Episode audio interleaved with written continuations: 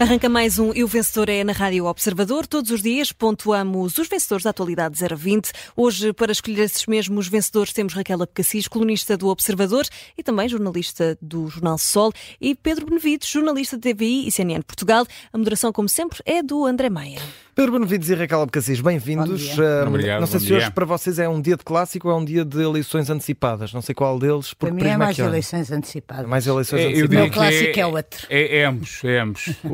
É, sendo que me incomoda um pouco o clássico, porque eu vou estar a fazer um jornal à hora do clássico e isso é sempre uma dor de cabeça. Tens de para fazer nós. como o Ricardo Aruz Pereira e ter um auricular que, que te vá dando as informações. Só que depois não grites. Exatamente. Só que depois não grites. O ele tem mais facilidade do que eu nessa matéria. Ora, hoje, então, focando nesse outro clássico, que é a eleição antecipada, e tem sido cada vez mais um clássico, cada vez mais adesão, cada vez mais pessoas a querer votar um bocadinho antes. Uhum. E, e pessoas que, repara, vão votar a meio de uma campanha eleitoral. É verdade. Não Eh, têm direito a um é dia de reflexão. Eu estou, eh, eu estou muito solidário e sofro muito com essas Eu pessoas. estou ansioso para saber o que é que nos vais dizer se Coitadinhas estiveres cá pessoas. no, no sábado, dia, dia 9. Vamos ver. Ora, falando na- nas eleições, vamos olhar para o primeiro tema, que são uh, os problemas nas contas de André Ventura, mas também nas contas de boletins de voto, porque André Ventura lança agora esta bomba, bomba que talvez fosse já esperada, uh, não sei. Uh, André Ventura ontem no, no comício, ontem à noite, diz que está em causa, uh, está a ser colocada em causa, no fundo, está a ser desvirtuada a eleição de dia 10 de, de março, diz que há problemas que já foram identificados com os boletins de voto no, voto no estrangeiro. Pedro Benevides, queres falar sobre isto e também sobre as contas do, do Chega? Eh, É previsível isto que estes dois lados que André Ventura levantou? Eu diria que estávamos só numa contagem decrescente até ao momento em que ele ia usar esse argumento, sobretudo porque as sondagens não lhe estão a correr tão bem como ele eventualmente eh, previa. Os tais Eh, 20% que tanto. Sim, eh, basicamente houve aqui uma certa descida e uma estabilização, portanto não tem havido uma grande margem de crescimento do Chega e isso eh, para André Ventura é naturalmente um problema, embora nós saibamos que eh, no dia 10 é muito provável que ele vá ter um bom resultado. Mas eh, André Ventura é aquela coisa que nós dizemos muitas vezes, ah, é, é isto, mas à portuguesa, que é normalmente a imitação de uma coisa do estrangeiro, mas com menos recursos, com menos sofisticação, uma coisa assim mais mal amanhada e mais pobrezinha, normalmente a chegar com bastante atraso, eh, Falas- atraso suficiente para Falas, nós falas de Trump e de Bolsonaro. e não só, há vários outros exemplos até na, na, na Europa. Mas esta semana, e sobretudo estes últimos dias, foram reveladores exatamente do que é que nós temos à nossa frente, porque tivemos o problema com os financiadores, financiadores que, eh, ao contrário do que André Ventura dizia no início da campanha, não eram. eh, identificados, eh, não se sabia de quem é, que, quem é que estava a dar dinheiro ao partido e essa questão era muitas vezes colocada, que é quem é que está a financiar este projeto político, tem muitas semelhanças e muitas amizades com outros projetos do mesmo género no resto uh, uh, da Europa. Ele ontem depois acabou por dar uma justificação trapalhona, sempre com aqueles slogans de que é o partido mais transparente uh, em Portugal, e nós sabemos que isso não é verdade, obviamente. Um, e a verdade é que desde 2019 que andam contas escondidas naquele partido. Fazem bem os adversários em exigir mais explicações de André Ventura, mas a questão é quando não se sabe quem são os financiadores, nós começamos a questionar tudo. E se olharmos para os amigos de uh, André Ventura, nomeadamente aqueles que ele quis muitas vezes trazer a Portugal e alguns trouxe mesmo, nomeadamente Marine Le Pen, uma mulher que durante muitos anos foi admiradora, confessa, de Putin, que nas eleições presidenciais de 2017, mesmo na véspera, foi a Moscou para se fotografar ao lado de Putin, recebeu um empréstimo de um banco russo que lhe deu muitas dores de cabeça e que só mudou de posição. Ela, aliás, foi apoiante da anexação da Crimeia. Ela uh, só mudou de posição depois da invasão da Ucrânia, quando percebeu, porque também não é burra, que o seu eleitorado não estaria propriamente sensível àquele apoio um, a, a, Putin. A mesma coisa com Salvini, tem exatamente os mesmos problemas, os mesmos financiamentos e a mesma amizade com Putin. A mesma coisa com Viktor Orban na Hungria, um partido, um país que nós sabemos que na União Europeia tem uma política de defesa permanente das posições russas e tem sido um obstáculo permanente àquela voz uh, em comum do Ocidente. Uhum relativamente, uh, relativamente a tudo o que tem a ver com, com a Rússia. E, portanto, se há estas amizades, nós começamos a perceber que uh, André Ventura provavelmente tem os mesmos problemas de financiamento dos outros, uma vez que as coisas não estão tra transparentes. É só uma suposição. Uhum. Nós não sabemos, mas a verdade é que os modelos que uh, André Ventura toma como seus têm esses problemas de aproximação à Rússia e nós sabemos o que é que a Rússia quer fazer no, no, no, no Ocidente. E depois acontece esta questão da, da, das denúncias de fraude eleitoral, que é uma coisa que não houve propriamente em Portugal nunca historicamente. Não são eleições como países grandes como os Estados Unidos e como o Brasil. Nós vimos o que aconteceu nos Estados Unidos. Até hoje há muitos americanos acreditam que houve uma fraude. Eu vi pessoalmente, porque estava lá, o que aconteceu nas eleições do Brasil, as tentativas uh, constantes de uh, uh, fazer crer no eleitorado que havia fraude eleitoral a acontecer no Brasil para justificar a derrota de Bolsonaro e é o que André Ventura está a fazer. Portanto, ele está a seguir o guião que nós já conhecíamos, nada disto é imprevisível, nós já sabíamos que isto ia acontecer. André Ventura não é, e o Chega não são um partido, são um projeto. Aquilo que nós precisamos de saber é, é um projeto de quem e para quê. E isso ainda não está claro. E que nota dás uh, ao Chega e a André Ventura no meio de, destas duas trapalhadas? André, eu hoje tentaria muito é... dar a minha boa nota. Pois. Eu vou dar. Isto hoje é difícil. Dá um bocadinho mais, deixa a Raquel falar eu um dou. bocadinho, deixa-me pensar um bocadinho mais, que eu vou, eu vou conseguir dar uma boa nota, mas ainda tenho que pensar um bocadinho. Vou à Raquel, Raquel de Cassis, bem-vinda também. Deixa-me deixa só dizer uma coisa claro. sobre o André Ventura, sobretudo sobre estas uhum. denúncias de, de, de, fraudes que eu uh, vinha a ouvir quando vinha para cá uh, no vosso noticiário e que de facto, não sendo novo, como diz o, o, o Pedro, uh, deixam-me. Uh, de facto, isto não, não, mais do que um projeto político, é um, é um merchandising. Uhum. É um merchandising, usam todos a mesma receita. Faltam os bonés, mas, mas eu de... Faltam os é, para ver, é, E para vender Sim. quem? Para vender quem? Porque Sim. mesmo Trump não se vende ele próprio, não é? Aquilo que certo, está a acontecer certo. no Partido Republicano é uma coisa impensável. Mas, mas eu devo dizer que, que quando ouvi hoje estas denúncias de André Ventura, pensei, pronto, está ultrapassado o último obstáculo que, uh, do meu ponto de vista, num país como Portugal, em que há 50 anos realizamos eleições, em que nunca houve este tipo de. Porque somos um país pequeno, porque as coisas são muito controladas, porque as mesas de voto se fazem há anos com representantes de todos os partidos. Uhum. Nunca. Uh, quer dizer, eu, eu acho que é muito difícil, mas acho que se calhar André Ventura, com o seu marketing, conseguirá uh, convencer uma parte da população de que pode haver fraude eleitoral. Uh, e, e, e, acho sintomático que isto comece uma semana. Uh, uh, antes do fim da campanha, portanto, na última semana de campanha. Achas que é estratégico? Estão em cima? Acho, acho que é estratégico e acho, sobretudo, que indica uma coisa: a campanha eleitoral. Eu não concordo com a maioria dos comentadores que acham que André Ventura perdeu os debates, não acho. Também não sei se os ganhou, mas acho que uh, esteve igual a si próprio nos debates e para o seu coro de apoiantes, uhum. uh, uh, acho, que, acho que lhe correu bem e acho que as pessoas, acho que os que apoiam André Ventura saíram ainda mais entusiasmados com a capacidade que ele tem de dizer as verdades, como eles dizem.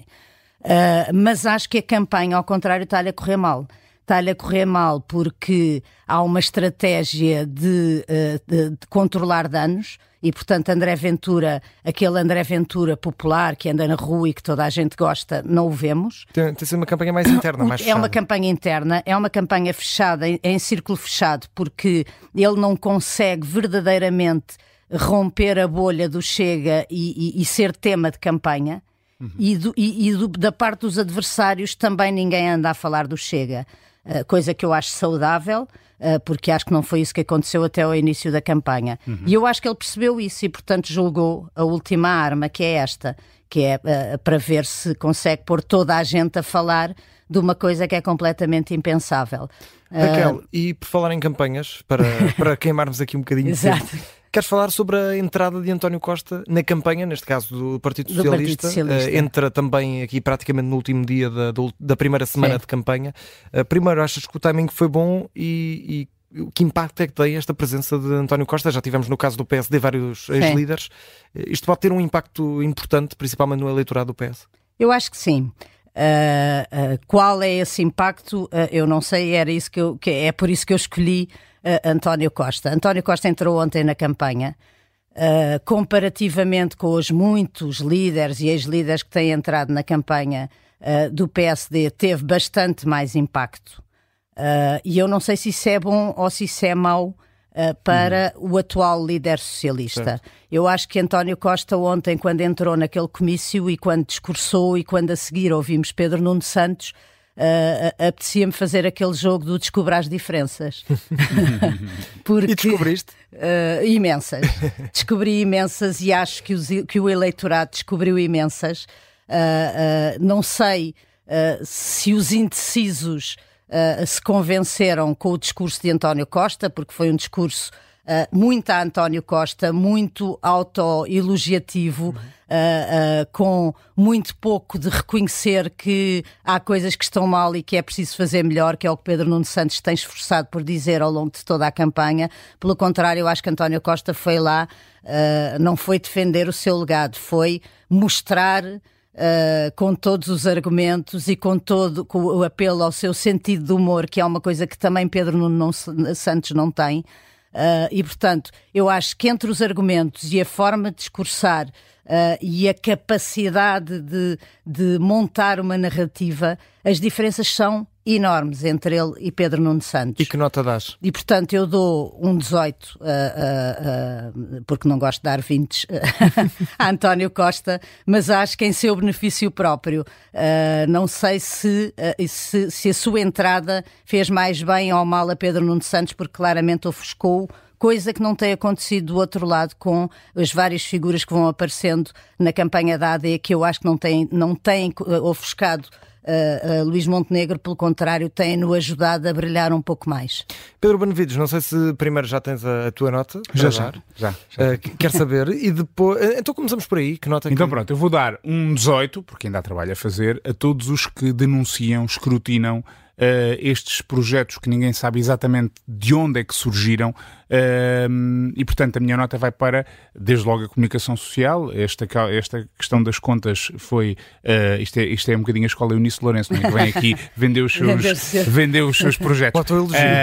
mas isto foi uma investigação da, da, da TV que, que foi avançada na sexta-feira e, portanto, a comunicação social, que André Ventura, aliás, nestes discursos que tem feito magníficos, tratou como lixo, a comunicação social é lixo, também já a cumprir aquele guião habitual, tem de cumprir o seu papel, está a fazê-lo e deve continuar a fazê-lo e, portanto, um 18 de incentivo. Queres falar também sobre a entrada de António Costa na, na campanha eleitoral? Concordas com Eu concordo com, concordo com a, a, a, Raquel. Raquel. Desculpa, falaste na Eunice.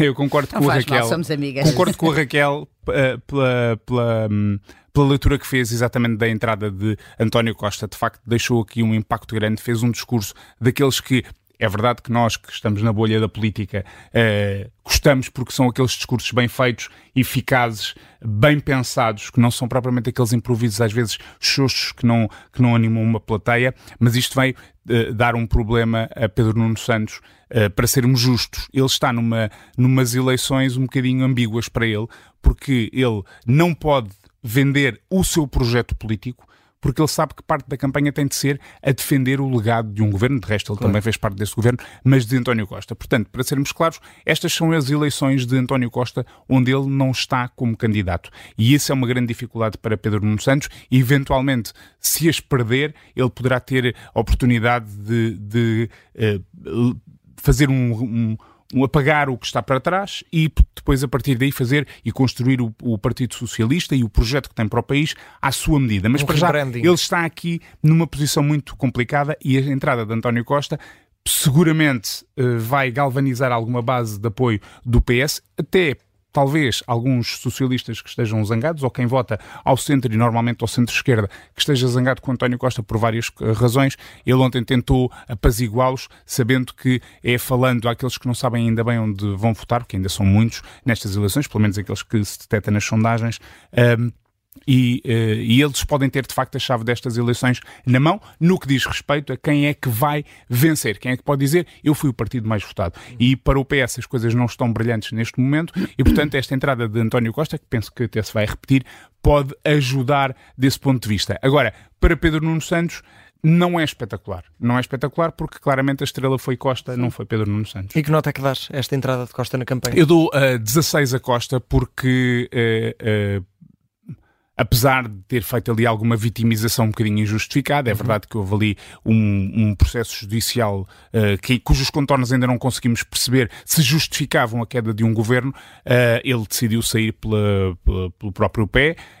Um, e tinha outros problemas. E tinha, e tinha vários problemas. Exatamente, e tinha vários problemas. A própria uh, forma como fez, como geriu um governo de maioria absoluta, não foi nada uh, uh, incrível. E o que eu queria justificar a minha nota, os 16, é porque o timing não foi mau para António Costa para sair, para largar este poder ao qual ele estava agarrado há muito tempo. Um, mas ele não perdeu a força, não perdeu a capacidade e não perdeu o dom político uhum. que manifestamente ele tem. Raquel Abcacias, eh, queres falar sobre o voto antecipado uh, e já, já te corre, as urnas abriram eu às acho isto, acho grave. Não percebo como é que André Ventura não fez ainda um discurso sobre esta irregularidade do voto antecipado. De haver pessoas que estão a votar Estão a votar de... com eles a fazerem campanha, quer dizer, eu, eu acho que a confusão neste momento nas filas uh, das mesas de voto deve estar ao rubro temo mesmo que haja alguém ali a distribuir propaganda política que possa influenciar à última hora uh, os indecisos que estão na fila de voto. Uh, Só um disclaimer, porque agora há pessoas que. É ironia, ok? Uh -huh. Certo? Está a ser irónica. Só Sim, estou a ser irónica. Há pessoas que uh, às vezes não detectam logo. Uh, portanto... Mas acho que não deve ser proibido fazer, fazer campanha não, eleitoral que... ali nas imediações. Sim, sim, pelo menos. acho que não será proibido. É, é, é, para ironizar. Eu, eu vou dizer, eu do ponto de vista egoísta até gosto do dia uh, do dia, como é que é, de, de reflexão. De reflexão. Que nós jornalistas conhecemos como o dia em que não fazemos nada. Exato, é o dia em que não fazemos nada, portanto eu até gosto. Agora, uh, acho que é daquelas coisas que é ridícula e, e que. E que Paternalista. Uh, sim, e que mostra uma, uma democracia que agora que vai fazer 50 anos, isto é um pormenor, bem se podia modernizar. É isto. Porque isto não, isto não faz sentido nenhum. E este passo que demos do, da possibilidade do voto antecipado, que eu também gostava de dizer isso, acho que é um passo importante que hum. conseguimos dar aqui hum, já não sei, mas não foi há muito tempo, há uns anos atrás, conseguimos dar esta possibilidade às pessoas Uh, o que permite, e é isso que nos deve preocupar, é combater as grandes taxas de abstenção e os obstáculos para que as pessoas que querem votar possam votar, uh, demonstra como o dia da reflexão Uh, é, é, uma coisa arcaica que não faz nenhum sentido. Parece que de repente voltámos à televisão a preto e branco. e portanto. Mas, esta, uh... é, mas o voto em mobilidade é uma boa prova de talvez inutilidade do dia de reflexão. Exatamente. É, é, uma prova total da inutilidade do, do, do, dia da reflexão. E por outro lado, é, um, é uma, uma é, enfim, é uma, uma possibilidade que é dada aos eleitores que eu acho que devia ser explorada uh, e, e, devíamos de facto voltar a falar na, na, questão do voto eletrónico e de uma série de outras situações que podem facilitar a vida às pessoas para que, para que as pessoas possam votar, porque eu acho que as taxas de abstenção são cada vez mais um problema uhum. grave da democracia.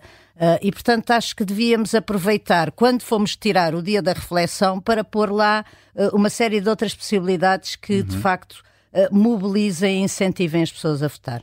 Que nota das? Ao, ao, voto antecipado dou um 20, ao dia da reflexão dou um, dou um zero.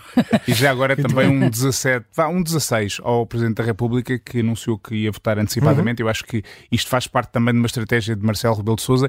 Ele nas últimas eleições já verbalizou a necessidade de se repensar esta coisa do dia de reflexão, uh, do absurdo que é, obviamente, até porque, eu já falei disso aqui, há uma as, série de, de direitos e de. Não, há uma série de direitos constitucionais que são limitados sem grande justificação e de certeza que não com o respaldo da Constituição. Claro Uh, nomeadamente a, a, nossa atividade jornalística, que é limitada e vivemos Sim. todos em Marte durante um dia, é um absurdo.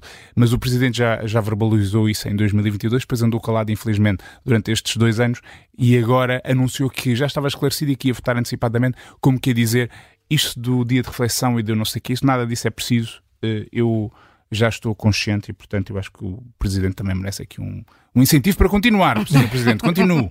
Pedro Benevides, terminamos contigo. Queres falar da campanha da Aliança Democrática e queres falar aqui de um apito de cão. Quem é que. Não é só um. Isto é uma, uma são teoria. São, mas, mas são quem, vários. Mas quem é o cão e quem é que apitou? Bom, não, não estou a tentar insultar ninguém. é, isto é uma teoria que existe, que é o é, que em inglês eu penso que até foi, isto é originalmente é australiano, este, uhum. esta teoria dos dog whistles, no sentido em que há apitos que são têm um nível de, de som que. Uma frequência. So, uma frequência, é isso, obrigado. Um especialista de som. Eu estava aqui claro. à espera que me ajustasses. Uh, uma frequência de som que não é audível para o ouvido humano, mas que os cães reagem uhum. a ela. E isto aplicado à política significa que um político pode fazer um discurso com várias mensagens, com várias palavras que ativam um determinado eleitorado sem que a sua base normal se sinta incomodada. E porquê que eu me lembrei disto? Porque nos últimos dias nós temos visto uma série de problemas, uh, quer com líderes, quer com uh, membros de, da, coligação. da, coligação. que levam para a campanha uh, temas que não estão, digamos, na agenda da campanha. Estou a falar de temas como o aborto, a ligação da imigração e da segurança, uhum. uh, da falta de segurança por causa dos, dos imigrantes, a negação das alterações climáticas, uh, enfim, aquela história absurda da, da, das milícias na, nas, nas, nos terrenos agrícolas, etc.